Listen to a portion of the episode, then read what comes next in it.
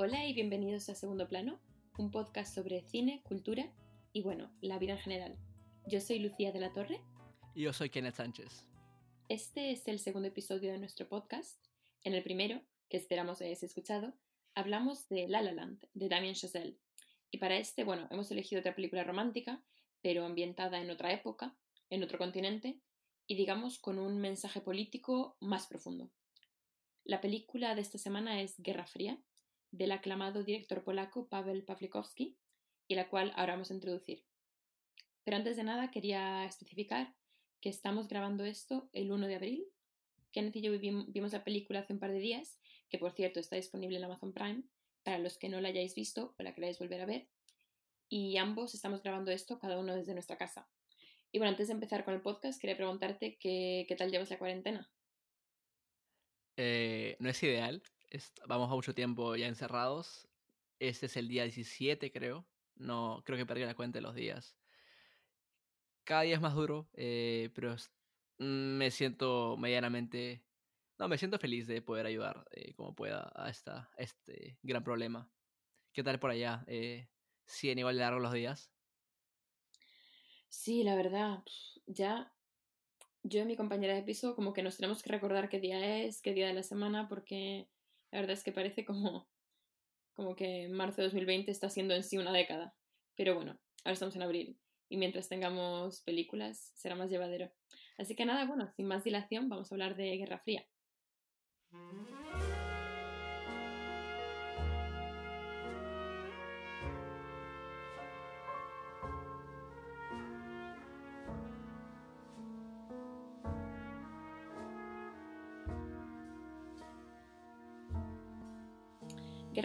Es la última película de Pavel Pawlikowski. Y antes de hablar de la trama, pues vamos a hablar un poco del contexto de la película y del director. Se estrenó en el Festival de Cannes, en Francia, en 2018, donde Pawlikowski recibió el premio a Mejor Director. Y después del estreno, la película fue muy bien recibida en otros festivales internacionales y de hecho fue nominada a tres Oscar. Mejor Película Extranjera, Mejor Director y Mejor Cinematografía y también recibió cuatro nominaciones en los BAFTA, que son como el equivalente británico de los Oscar, incluido el premio a Mejor Dirección y Mejor Película Extranjera. Y aunque no recibió ninguno de esos premios, solo fue nominada la película, fue la gran triunfadora de los premios del cine europeo de ese año que se entregaron en diciembre en una gala celebrada en Sevilla, en la que ganó el premio a la mejor película, el mejor director, mejor guionista y mejor montaje. Pero bueno, ¿quién es Paul Pawlikowski? Eh, Pawlikowski nació en Varsovia, en Polonia, en el año 1957, durante la Guerra Fría, y vivió allí hasta que tenía 14 años, en el año en que sus padres se divorciaron, su madre se casó con un hombre británico y se mudaron a Londres. Y al principio de su carrera, él, estudió en Oxford, estudió, no estudió cine, estudió literatura. Y al principio de su carrera se dedicó a hacer documentales y sobre temas también relacionados con el bloque postsoviético pero digamos desde el punto de vista más histórico. Y luego pasó a hacer películas de ficción y tuvo mucho éxito, ya que en el 2004 ganó un BAFTA a la mejor película. Y mm, después de ganar este premio entró un periodo más, digamos, menos productivo de su carrera, porque su mujer falleció, entonces pasó un par de años en los que se dedicó pues, a recuperarse de, del trauma, a cuidar de sus hijos y un poco a encontrarse a sí mismo pero, mm, pero le costó, intentó mudarse a París, pero no encontraba inspiración.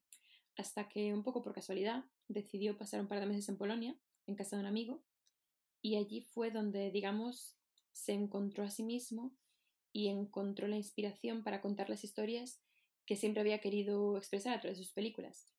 Y el resultado de, digamos, esta experiencia fue primero Ida, una película mm, de la que también hablaremos más tarde, que ganó el Oscar a la mejor película extranjera en 2015. Y la segunda película que ha hecho Pawlikowski un poco basada en Polonia es Guerra Fría, de la que vamos a hablar hoy en el podcast. Y, mm, y bueno, antes de nada vamos a hablar un poco de la trama. Eso spoilers, así que si no habéis visto la película, tenéis tiempo de pausarla, entrar en Amazon Prime, y luego ya seguir con el podcast. Y también queríamos avisaros de que en este episodio hablaremos de temas delicados como son el suicidio y salud mental, así que si crees que te puede afectar, eh, recomendamos que lo tengáis en cuenta antes de escuchar el podcast. Y bueno, ¿de qué trata Guerra Fría? Eh, la, película es la historia de amor entre Susana, Zula, que es la actriz Joanna Kulik, y Victor, que es Thomas Scott, y está ambientada en Polonia y, como su propio nombre indica, durante la Guerra Fría, al acabar la Segunda Guerra Mundial. Y mm, no vamos a daros ahora una gran charla sobre eh, historia del siglo XX en Europa. no. Pero mm, otro día. pero básicamente, em, como introducción, Polonia, después de la Guerra Mundial, ya que fue el Ejército Rojo Soviético el que ayudó a expulsar a los, a los nazis, eh, empezó a formar parte del bloque soviético. Y entonces eso fue por insistencia de Stalin. En la conferencia de Yalta se formó un nuevo gobierno socialista bajo la dirección de Boleslav Bierut. Y entonces obviamente pues tuvo mucha influencia sobre la vida de la gente. Como vamos a hablar sobre la posibilidad de viajar a otros países, sobre mm, un poco hasta qué punto el gobierno controlaba eh, los medios de comunicación, la música, el movimiento de los ciudadanos, etc. Entonces es en estas circunstancias en que Zula y Thomas se conocen, ya que Thomas es director artístico de una escuela de baile creada para potenciar y revivir eh, los cantes y bailes folclóricos de la Polonia rural, porque mm, uno de los elementos de la ideología soviética era la idealización del proletariado y de la vida rural. Entonces, en Polonia querían crear como una compañía de baile que mm, pudiese viajar a otros países del bloque soviético para un poco em, promocionar esta, ideología. Entonces, es en esta especie de escuela de baile que se enamoran y, mm, y quieren escapar y quieren irse a Europa Occidental. Entonces, en uno de los viajes de la compañía a Berlín para una actuación, Em, deciden cruzar el muro y escapar del régimen soviético. Pero, eh, aunque Víctor la espera, Zula nunca se presenta. Y Víctor, obviamente con el corazón roto, se muda a París, donde desde el exilio se convierte en compositor y músico de jazz. Pasan varios años y Zula va a París para una actuación con la compañía y se ven una noche, quedan para tomar algo y los dos confiesan que están saliendo con otras personas pero aún así queda claro que sigue habiendo mucha atracción entre ellos. Y mm, más tarde se ven en, la antigua Yugoslavia. También Víctor va a ver a Zula en una de las actuaciones y esta vez apenas hablan, simplemente eh, él la ve en el escenario y ella le ve entre la audiencia y sus miradas se cruzan. Y básicamente solo se reúnen años más tarde cuando mm, cuando Zula se casa con un, con un italiano para poder salir de Polonia y va a París, se reencuentran empiezan a vivir allí. Entonces se supone que han cumplido su sueño, el poder vivir juntos y haber escapado de Polonia. Y intentan entonces un poco lanzar su carrera musical, pero por conflictos de identidad, Zula no se encuentra a sí misma en Polonia, en París, perdón, y decide volver a Polonia. Otra vez, Víctor vuelve a Polonia para buscarla, pero allí es apresado y mandado a una especie de gulag polaco por, porque le, acusan de espionaje y por haber sido del país. Y allí, entre otras cosas, le torturan de manera que ella no puede volver a tocar el piano. Entonces un día Zula va a verle y le promete que le va a sacar de, la prisión y para ello tiene que casarse con Kaczmarek. Kaczmarek em, también estaba, mm, era uno de los directores, digamos, de la escuela de, la compañía de baile y que mm, trabajaba para, el partido, para, el partido soviético. Y entonces, una vez que él sale de prisión, va a buscarla al resort de vacaciones donde trabaja cantando y se dan cuenta de que su amor es imposible, de que no pueden estar juntos en esa situación y entonces se casan un poco improvisadamente y después de casarse, inmediatamente después, se suicidan para poder estar juntos para siempre de una mm. manera bastante trágica. Mm, sí. Y bueno, sí, esta es la historia de Guerra Fría. Es una historia de amor, pero sobre todo es la historia de, de un país y la historia de una generación marcada por una cierta ideología política. Y entonces es una película de la que se puede analizar a muchos niveles. Pero quería preguntarte en general, pues eso, ¿por qué, por qué querías verla? ¿Por qué decidimos elegir esta película para el podcast? Eh, sí, bueno, como decías, eh, esta película es una película romántica, pero eh, es igualmente una, una película sobre el contexto y sobre las circunstancias en las cuales se da. Porque creo que es, ambas cosas de igual manera, dando una comedia romántica como, una comedia romántica, un romance como, eh, como la historia de, de un país, ¿no?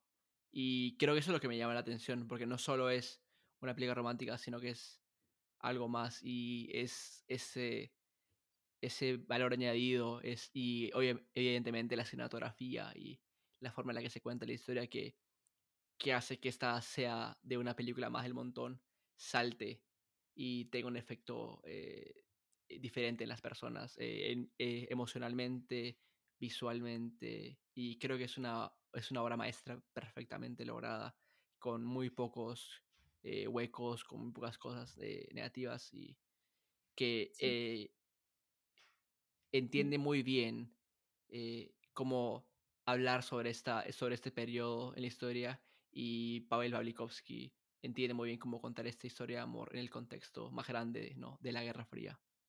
Sí, sí, sí. Yo creo que por eso lo que para mí la mm, convierte esta película en obra maestra es la manera en la que trata, la manera en la que representa el conflicto entre, digamos, el este y el oeste, de, mm, bueno, digamos, el bloque soviético y el bloque capitalista. Porque estamos acostumbrados a ver películas de la Segunda Guerra Mundial, películas eh, sobre la Unión Soviética, etcétera, etcétera, pero siempre se centran en, digamos, en las altas esferas políticas, siempre en espías, en política, en historia. Yo creo que esta película hace un muy buen trabajo de representar lo que, lo que era esta división para la gente normal y el conflicto de identidad entre el este y el oeste que, mm, que sufrieron muchos, muchas personas que vivían en el bloque soviético, que querían escapar, pero al mismo tiempo tampoco podían, porque el único sitio en el que se encontraban a sí mismos era en su país, a fin de cuentas. Y yo creo que eso es lo que les pasa a Víctor y a Zula de distintas maneras, pero que intentan estar juntos en ambos lados, pero es imposible. Porque mm, digamos que mientras que en Polonia ambos son artistas más respetados, es decir, sin libertad, luego en Francia o en Europa Occidental no son nadie. Y eso es lo que a fin de cuentas acabó con su relación. Sí, definitivamente. Es una manera de representar un poco un conflicto político a nivel personal de una manera, de una manera tan, tan bonita. Eso que lo convierte en una, en una obra maestra, la película de Pavlikovsky. Sí, definitivamente es. Eh, captura perfectamente cómo eh, un conflicto puede tocar todos los aspectos de la vida. Y creo que ese es, como estábamos comentando, una de los, las cosas más importantes que tiene, ¿no? Eh, su carrera, su vida amorosa, su identidad, su concepto de la patria, todos los aspectos de su vida están dictados por este evento en el cual se encuentran, ¿no? la Guerra Fría, están dictados por la ideología, por el, el país en el que les tocó nacer y, son eh, víctimas de, de, sus circunstancias. Y es algo que, que captura perfectamente la película, ¿no? Eh, Pavel Pawlikowski eh, te muestra de manera muy, muy, muy bella con la cinematografía y, y las tomas y el uso de la luz, cómo este, este, este evento invade y interrumpe muchas cosas que quizás en, en otro contexto hubieran sido muy diferentes. Claro, claro, claro. Y yo creo que algo que pasa desapercibido y algo que mm, cuando la primera vez que ves la película, si no, si no lees más sobre ella o si no te informas más, em, y algo que en mi opinión es lo que hace que la historia sea tan, tan emotiva y tan, digamos que la historia capture todos estos aspectos también, es que es una historia muy autobiográfica, como ya estábamos hablando. Yo había oído que, mm, que, sí, que la historia estaba, que era una, especie de homenaje a la historia de sus padres, a la historia de muchos polacos de su generación, pero pensaba que era algo más, digamos, em, pues no tan directo. Pero básicamente leyendo más desde de, para el podcast, em, resulta que es prácticamente la historia de sus padres, porque los nombres, eh, Víctor y Zula, eran los nombres de los padres de Pavlikovsky. Y mm, el padre no era director de orquesta, de orquesta, no era músico, sino que era médico, pero la madre sí que era bailarina y mm, también trabajó durante un tiempo para una de estas compañías de baile un poco que intentaban introducir esta propaganda falsa en el folclore rural polaco. Y bueno, los padres estaban juntos, tuvieron a, a Pavel, pero después el padre, que era médico, se fue a Alemania y la madre, para poder reunirse con él, un poco también para poder salir de Polonia, se casó con un, con un hombre británico y por eso se mudaron a Londres. Entonces digamos que estuvieron un tiempo separados, pero después, cuando ambos dejaron a sus parejas, porque el padre también tenía una pareja en Alemania, y se fueron a vivir juntos a Alemania, pero a partir de los 80 empezaron a tener muchos problemas de salud, la madre tenía problemas de espalda, y creo que el padre tuvo tres ataques al corazón, tres infartos, y entonces en el 89, justo antes de la caída del muro, se suicidaron. Entonces, digamos que la historia de sus padres, obviamente, con no es exactamente igual, pero sí que es otra historia, de es una historia de amor de una familia que nunca alcanzó la felicidad, nunca pudieron estar juntos de la manera que, la querían, que querían estar por las circunstancias que les tocó vivir, hasta el punto de que preferían el suicidio a seguir sufriendo y a seguir un poco intentar luchar contra esos obstáculos. Y yo creo que es eso lo que, mm, lo que hace de esta una película tan importante para Pavlikovsky. Sí, que es eh, de su vida. claro. Eh, en una entrevista que, que leí, que le hacen, que le hacen a, Pavel Pavlikovsky en el New Yorker, habla de cómo esta relación de sus padres eh, va desde del 1948 hasta 1988. Y, y, lo que él dice, y lo, lo voy a citar ahora, es que los 40 años de su aventura coincidieron completamente con la Guerra Fría y que básicamente todas sus vidas estuvieron bajo la influencia, bajo la influencia de esta. Y, y también su relación estuvo influenciada por sus, sus problemas de carácter personales, pero que no sabía, pero que no sabías, eh, él no sabía dónde comenzaba uno y dónde terminaba el otro. Como que ambos se habían vuelto parte de un, un solo organismo. Eh, la influencia de, de, de, la Guerra Fría y, y, sus problemas personales, ¿no? Porque se, aman, pero evidentemente tienen eh, características o personalidades un poco a veces que chocan. Y eso es algo que él resalta en esa entrevista, que parece que te pinta la, la película de una manera especial. Te, te cuenta es, eso que la película transmite muy bien, que es que estos dos conceptos de la historia, el contexto y su relación amorosa están entrelazados. Sí, y que ya yo creo que ni ellos sabían muy bien hasta qué punto. Porque obviamente tú, si creces en un tipo de sociedad, no eres inmune a la ideología, a cómo funcionan las relaciones sociales, a todo. Entonces yo creo que ni Víctor y Zula en la película saben muy bien hasta qué punto lo que piensan o lo que hacen es producto de la ideología o de su personalidad. ¿Y tú qué crees? ¿Que su relación no funcionó por la personalidad o por las circunstancias o por ambas? ¿Y yo, hasta qué punto? Yo creo que son ambas. Eh, yo creo que en esta película no puede hablar de uno sin hablar del otro. Ambas, sí. Ambos elementos son tan importantes como el anterior, porque evidentemente tienen eh, este, personalidades eh, que chocan, que contrastan, pero al mismo tiempo se aman y al mismo tiempo son víctimas de su circunstancia, de, que, de no poder huir, de querer volver, de no encajar en un lugar, de encajar en el otro, de tener claro. que ser otra persona acá y ser otra persona allá.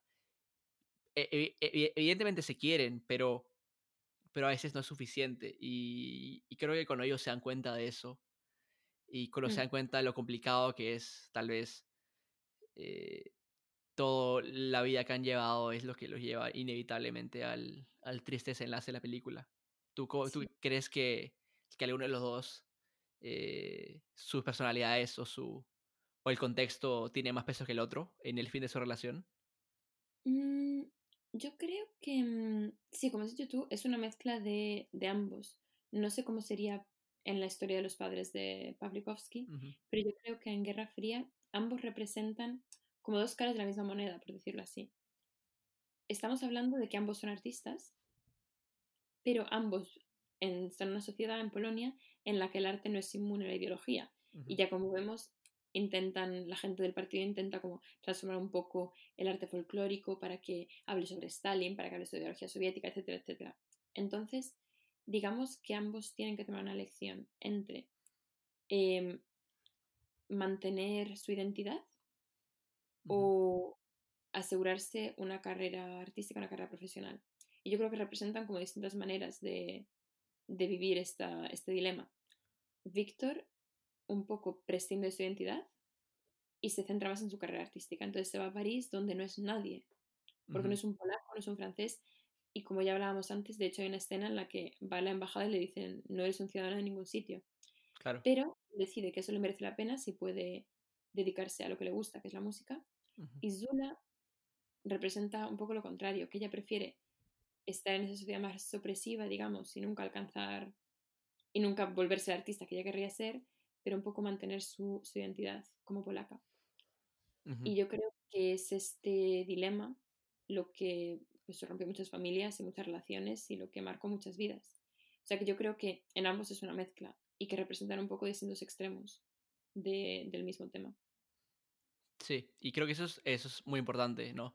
Porque eh, te muestra a ambos, a como muchos tipos de personas fueron víctimas de la, del, mismo, del mismo evento, de la, de la misma sociedad, de la ideología, eh, porque te podían mostrar a solamente una parte, eh, esta persona acá, esta persona allá, una persona más, más educada como eh, podría ser el personaje de Víctor, y una persona, un persona un poco de, de, un este, lugar más rural como es Zula, pero te muestra mm. que es, esto, nadie escapa de esto.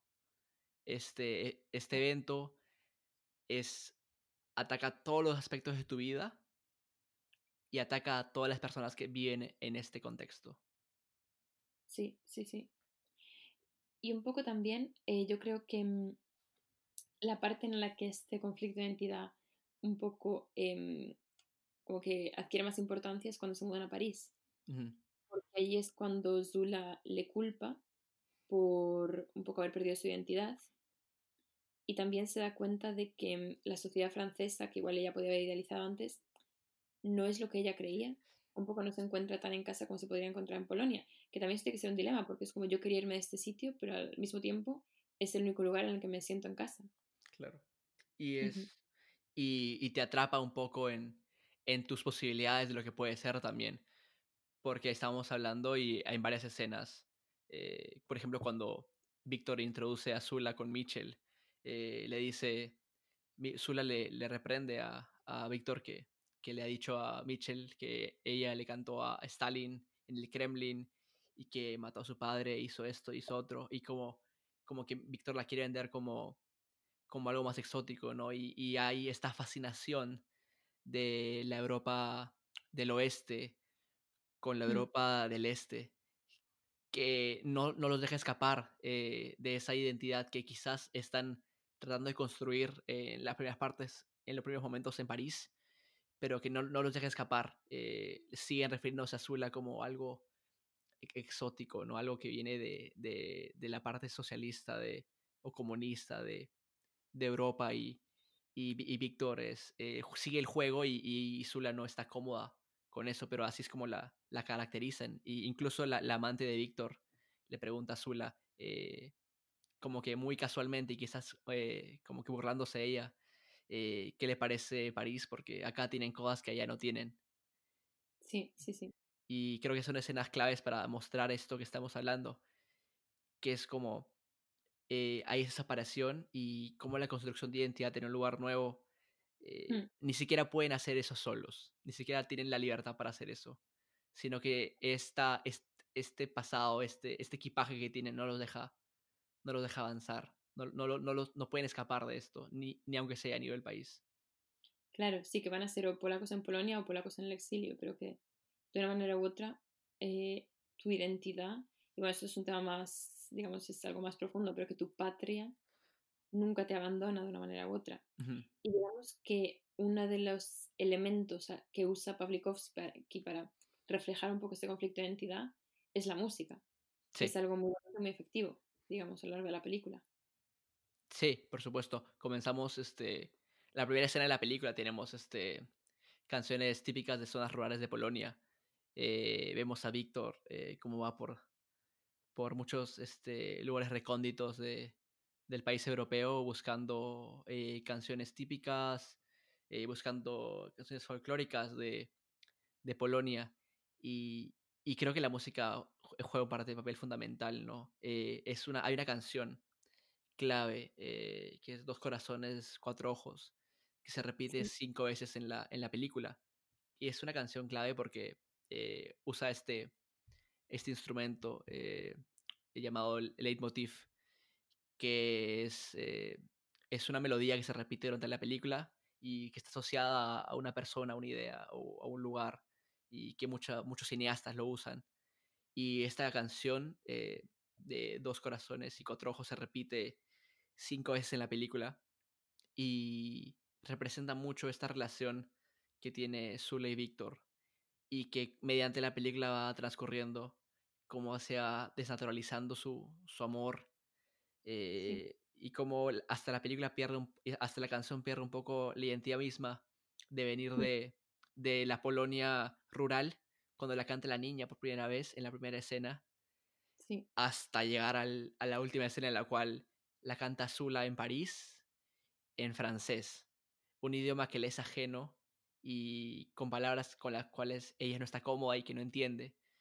Y vemos ese camino que ha pasado esa canción, que también marca su relación, pero eh, tiene otro significado, tiene una dualidad de significado porque también este, habla de la identidad Claro, claro, claro. Y que mm, eso también, yo creo que una de las escenas en las que esto más se refleja es cuando están, ¿qué es eso? Cuando están justo hablando de la traducción de esta canción. Porque parte del éxito que ellos esperan tener en París es, o sea, es no, no es con su música en polaco, sino traduciendo las canciones. Entonces Víctor consigue que su amante, em, que es una... Yo creo que la película también refleja muy bien lo que es la sociedad igual más banal que había en París en, comparación a la sociedad en Polonia, que igual estaba más guiada por valores más, no, más, no más puros, porque eso parece que lo estoy idealizando, pero... Claro. Em, en comparación con esta vida más bohemia. Porque mientras la canción originalmente habla de... Es una historia de amor. prohibido, claro, amor prohibido. En la traducción dice, Zula está leyendo y dice, ¿qué significa que el péndulo haya matado al tiempo? Y que es un, pues una metáfora, y ella dice, yo no voy a cantar esto. Y yo creo que expresa un poco ese conflicto de identidad, que, mm, a que ella no se puede adaptar a esta sociedad de París en la que ella no, no se encuentra cómoda. Y sí, él usa, y Pawlikowski usa muy bien la música, un poco para, para reflejar ese conflicto de identidad, y también los colores, el hecho de que sea en blanco y negro, que bueno, aparte de obviamente, eh, junto con junto con el formato, con la relación de aspecto que, eligió para la película, que es en el mismo mm, formato en el que se hacían las películas en los años 30 y 40, el blanco y negro, aparte de obviamente crear ese aspecto melancólico y nostálgico, también, eh, también investigando más sobre la película para, para, el podcast, he descubierto que parece ser que al principio dudó entre si hacer la película en blanco y negro, en color, con unos colores pálidos como los póster de, mm, socialistas, realistas, soviéticos. Una noche parece ser que, no sé dónde, en algún evento de cine, estuvo hablando con Pedro Almodóvar, el director de cine español, y él explicó que cuando estaba, mm, cuando era pequeño, su madre en Castilla-La Mancha siempre llevaba vestidos negros. Entonces que él en sus películas intenta usar mucho color un poco para compensar. Y para Pawlikowski fue un poco lo contrario. Él siente que al mudarse a Inglaterra cuando era adolescente, escapó de esta sociedad en blanco y negro, entonces quería usarlo en la película un poco para reencontrarse con su pasado y para contar esta historia. Claro, y, funciona perfectamente, ¿no? Porque eh, los, el, los, eh, el vestuario que usan eh, este grupo que, que, arma Víctor para mm. hacer las canciones de folclóricas de Polonia es, usan vestuarios muy, este, muy visuales, es, tienen muchísimos colores, son brillantes, eh, en, en, en, la típica Polonia, ¿no? Pero con este formato en blanco y negro, eh, como que pierden esos colores de alegría que tendrían estos, este vestuario en, en una película eh, con colores, pero le da ese sentido antiguo y creo que también le da un tono de melancolía a toda la película. Porque al final es, es una tragedia ah, lo que pasa con la vida de estas personas y, y cómo son, eh, me repito, odio repetirme, pero es, es, son víctimas de, de, de, este evento que les toca vivir. Y sí. creo que el, el, blanco y negro le da ese tono de melancolía y, y como que silencia esos colores tan, tan bonitos que usan eh, en los vestuarios eh, de cuando hacen la representación de canciones folclóricas polacas. Sí, sí, sí. Sí, sí, y también es algo que Pawlikowski ha usado en otras de sus películas, en Ida, uh -huh. y que también desde el punto de vista cinematográfico es muy complejo, porque tú piensas en todos los mensajes que transmites a través de los colores. Si es un día nublado, soleado, lo que llevas puesto, pero entonces hacer una película en blanco y negro es mucho más complejo, sobre todo para una audiencia que está acostumbrada a ver películas en color. Uh -huh. Pero eso demuestra que al nivel cinematográfico Pavlovsky es un genio. Sí, y además este, usa muy bien la luz, que es algo que cuando no tienes colores, dependes mucho de cómo usas la luz, eh, la oscuridad, eh, para poder contar tu historia visualmente. Y es algo que él maneja muy bien, ya lo hizo en Ida y en, Guerra Fría vuelve a hacerlo de manera fantástica, ¿no? Sabe cuándo eh, hacer los cuartos más oscuros, eh, cuándo darle más, brillo, más luz a la, película y, creo que si no hubiera sido en blanco y negro, eh, hubiera sido una película completamente diferente y, y el, el, el, tono de la película también eh, quizás estaríamos hablando de una película diferente, creo yo, sin, sin el blanco y negro. Y eso sin hablar de, de las fantásticas tomas que hay durante toda la película, eh, que son brillantes y te dejan con la boca abierta. Sí, sí, sí. Pero bueno, obviamente toda la película es una obra de arte y se habla mucho de cómo algunas de las tomas son tan largas que parecen cuadros pintados en un lienzo. Uh -huh. pero, mm, pero estoy segura que alguna escena te habrá marcado más que, más que otras. Eh, sí, tengo dos escenas de las que te quería, quería hablar, eh, pero no son mis favoritas. Unas, una es mi favorita y otra es la, mes, la escena que creo que es la más lograda en, en la película. Te cuento primero sobre la escena que creo que es la más lograda, es la escena final.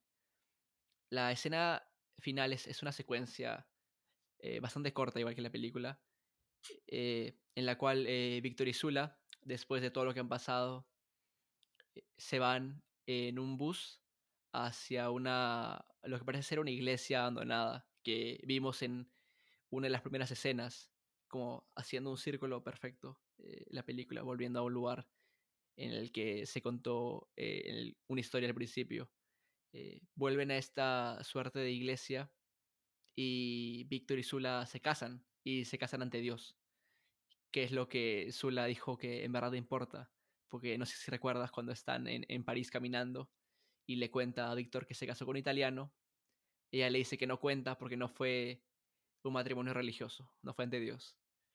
Cuando están en la escena final se casan ante Dios y eso es muy significativo en una sociedad en la cual eh, la religión está prohibida. Y ambos se casan y es ahí donde toman las pastillas para suicidarse. Y la, forma en la, que está, en la que está compuesta la escena, las tomas, eh, la simpleza del diálogo, es, es brillante. Creo que no, no, hay, no hay algo malo en esa escena y, y culmina con, con Víctor y Zula sentándose lado a lado al lado de un árbol donde pararon eh, donde los dejó el bus y dicen una frase que creo que, que captura muy bien eh, este sentimiento, esta idea de escapar y de ser libre el uno con el otro, ¿no? Y Zula le dice a, a Víctor, vamos al otro lado de la, de la pista. Le, ella dice, vamos al otro lado, la vista va a ser mejor allí. Y esto habla de muchas cosas, ¿no? Puedes interpretar que habla sobre vamos al otro lado de la vida, vamos al otro mundo, vamos al, al, al, al otro lado, al otro lado de Europa, vamos a Europa del Oeste, que la vista va a ser mejor ahí.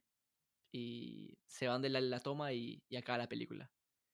Y no sé si esta escena te, te choca tanto a, ti como me chocó a mí, pero esta frase, vamos a otro lado, que la vista va a ser mejor allá, me parece que encapsula muy bien esta idea de, de escapar para poder finalmente estar felices juntos. Sí, yo creo que la última escena, eh, no solo por cómo está grabada, que también recuerda mucho pues, a escenas de películas de Tarkovsky o de la nueva ola francesa o del eh, neorealismo italiano, uh -huh. pero el mensaje es, yo creo que prácticamente encapsula todo lo que es, eso es última frase, todo lo que es la película, el conflicto, mejor que nada. Sí. Y, mm, y también el hecho de que, obviamente, durante toda la película, tú, a medida que, em, que la vas viendo, como que te vas metiendo más y más en su historia de amor.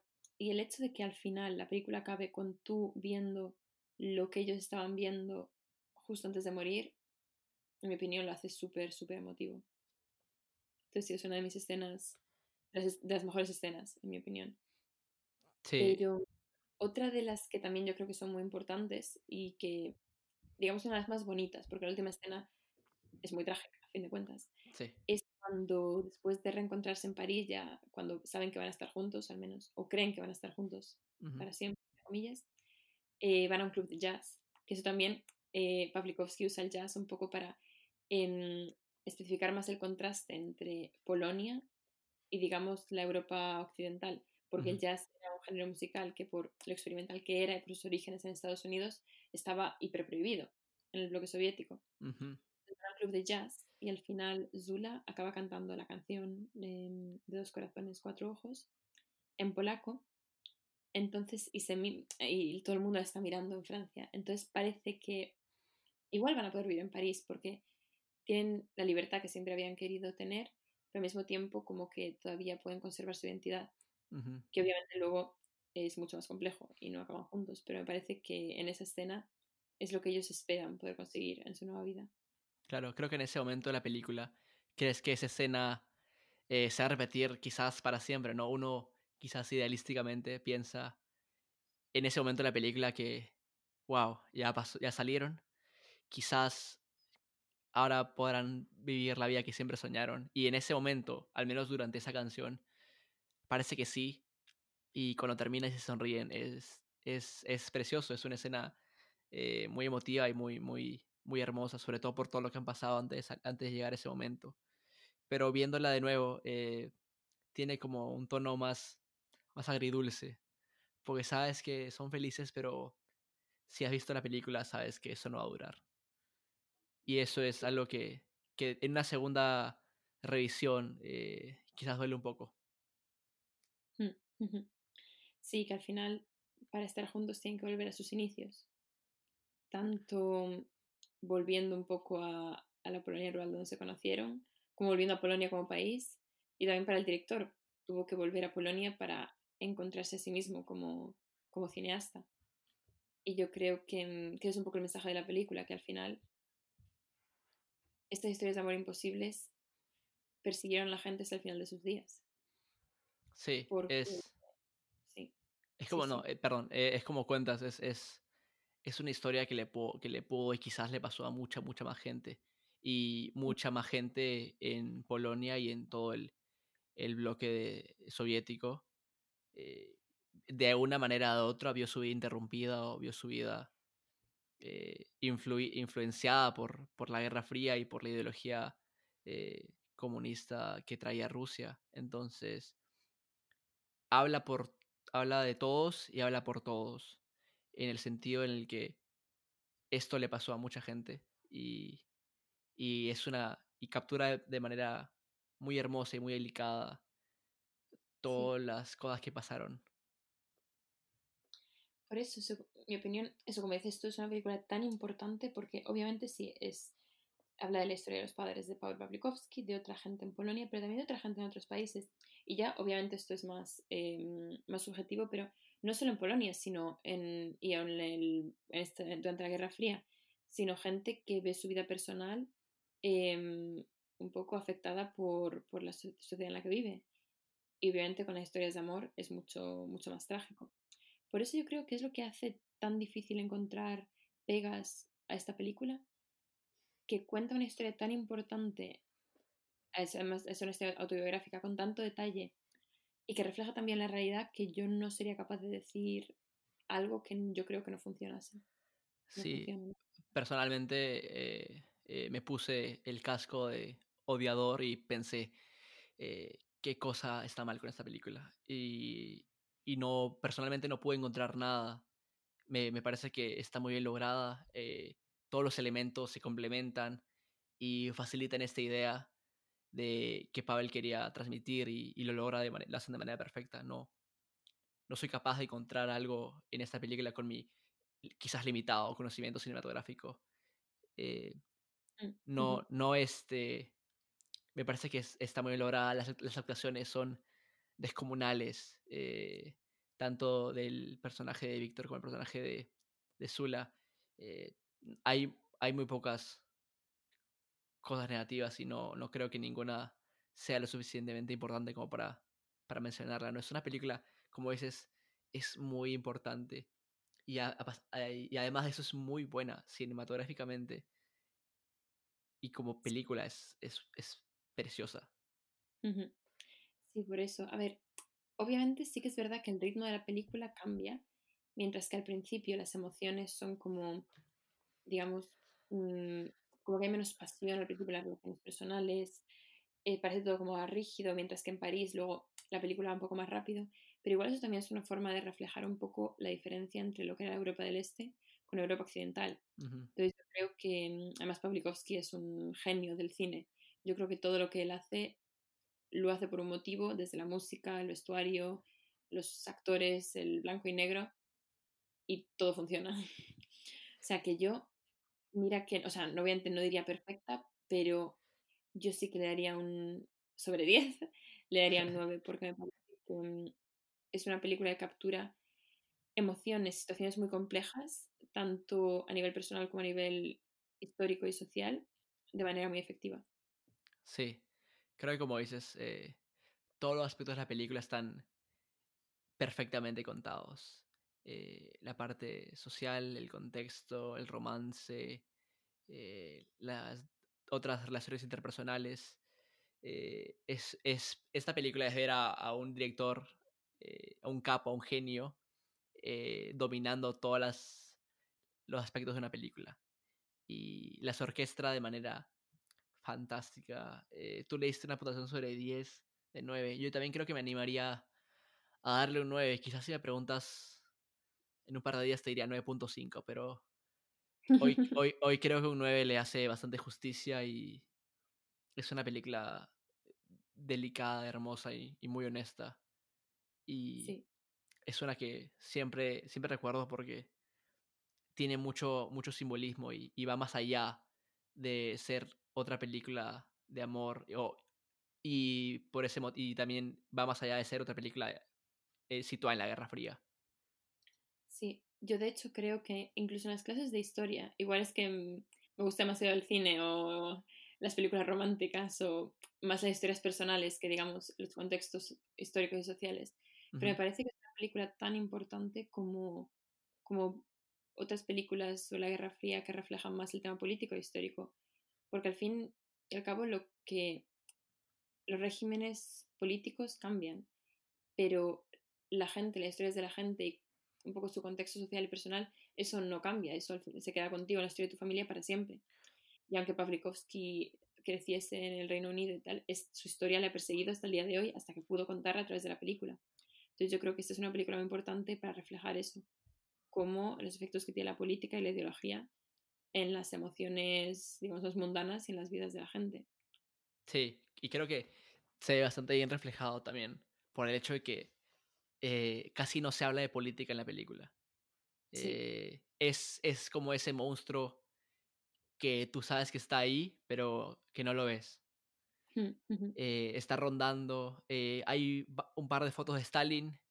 Hay una mención al, al gobierno de izquierda en oportunidad y eso es todo. No, no se habla más, pero, pero los toca y tú puedes ver como a ambos ambos son parte de este, son víctimas de, esta ideología y de este mundo en el que viven, pero no se, no se muestra mucho, ¿no? no se nombra mucho a este régimen, pero, pero está ahí, está presente. Mm. Sí, sí, sí. Y yo creo que en general, eh, bueno, me alegro mucho de que Pavel Pawlikowski volviese a Polonia y en, se encontrase a sí mismo y un poco encontrase la inspiración para contar todas esas historias, porque me parece que es algo muy importante y espero que, mm, igual esto es una exageración, pero espero que otros directores hagan algo parecido, que es un poco mirar al pasado y ver cómo poder em, un poco enfrentarte al pasado de tu país a través de historias más personales, pero que al mismo tiempo cuenten un poco, hablen más sobre los secretos y por lo que, por lo que han tenido que pasar muchas generaciones. Y yo creo que eso es lo que, lo que hace que esta película para mí sea, sea una película maravillosa. Sí, y es una película muy honesta. Y es algo que, que uno puede sentir palpablemente en, esta película. Y, y, revisar siempre la memoria de un país eh, es importante. Eh, la memoria y la construcción de esta siempre son eh, elementos importantes para construir, para construir una identidad y para sanar, comenzar a sanar heridas de, de una nación y de comenzar a, a, crear y a construir una memoria colectiva. Sí, y yo creo que también para cerrar un poco mencionar que Guerra Fría no solo es todo lo que hemos, lo que hemos dicho ya, sino que también es una película muy relevante a día de hoy por lo que tú dices, de un poco el impacto que tiene sobre la memoria colectiva. Y de hecho, como, como les pasó un poco a Victoria Zula, que no tuvieron mucho éxito en Polonia, eh, bueno, Zula sí, pero Víctor menos. Eh, eh, Pawlikowski, de hecho, no tiene tanto éxito en Polonia, a pesar de haber renacido como director polaco después de hacer Ida, porque antes era más pues, un director británico de origen polaco. Claro. Em, Ida fue muy controvertida para la Iglesia Católica, que tiene mucho poder en, en Polonia, y también Guerra Fría. Y le acusan, digamos, los, los partidos más de nacionalistas, extrema derecha y la Iglesia Católica, le acusan de un poco mostrar un sentimiento antipolaco y representar, la, representar lo que era la realidad de una manera muy negativa. Y eso también es interesante y demuestra la importancia de hacer, de hacer ese tipo de películas. Sí. Porque realmente el país no, no se ha enfrentado con lo que es su pasado y con la imagen y un poco la ideología con la que quieren mirar hacia el futuro. Sí, y creo que es clave eh, entender que, que la memoria tiene muchísimos matices y no puedes negar los eventos que pasaron en la historia. Eh, yo estoy fascinado personalmente en, en, cómo se construyen memorias colectivas, pero tienes que enfrentar al, al pasado y tienes que eh, comenzar a reconciliar uh, contando ese tipo de historias, ¿no? No todo pasado fue glorioso, no todo pasado fue perfecto, pero hablando y, y con ese tipo de películas se puede iniciar una conversación para comenzar a sanar a un país. Creo que es, eh, es una buena forma de hacerlo mediante una película, mediante arte, mediante cultura, para poder cerrar eh, capítulos en, en, la historia de un país, ¿no? Y ya poder mirar adelante de manera más positiva y mejor, sabiendo que has eh, lidiado bien con el pasado. Sí, bueno, con esta conclusión tan bonita que, nos, que nos has proporcionado hoy. Gracias. Creo que mm, hemos llegado al final de, de este episodio. Y bueno, como no todo pueden ser películas románticas, en el episodio de la próxima semana hablaremos de Todo sobre mi madre, una película de Pedro Almodóvar, que también hemos mencionado en este podcast. Y bueno, pues muchas gracias por, por escucharnos hoy. Esto ha sido todo aquí en segundo plano y esperemos que os haya gustado. Y si os gustó, dejad un comentario por favor en Apple Podcasts, en Spotify o en nuestra cuenta de Twitter, arroba segundo plano barra baja. Yo soy Lucía de la Torre y me podéis encontrar en Twitter como arroba Lucía Torre. Y yo soy Kenneth Sánchez. Me pueden encontrar en Twitter como arroba Kenneth Sánchez G. Pues muchas gracias por escucharnos. Hasta la próxima semana y hasta luego.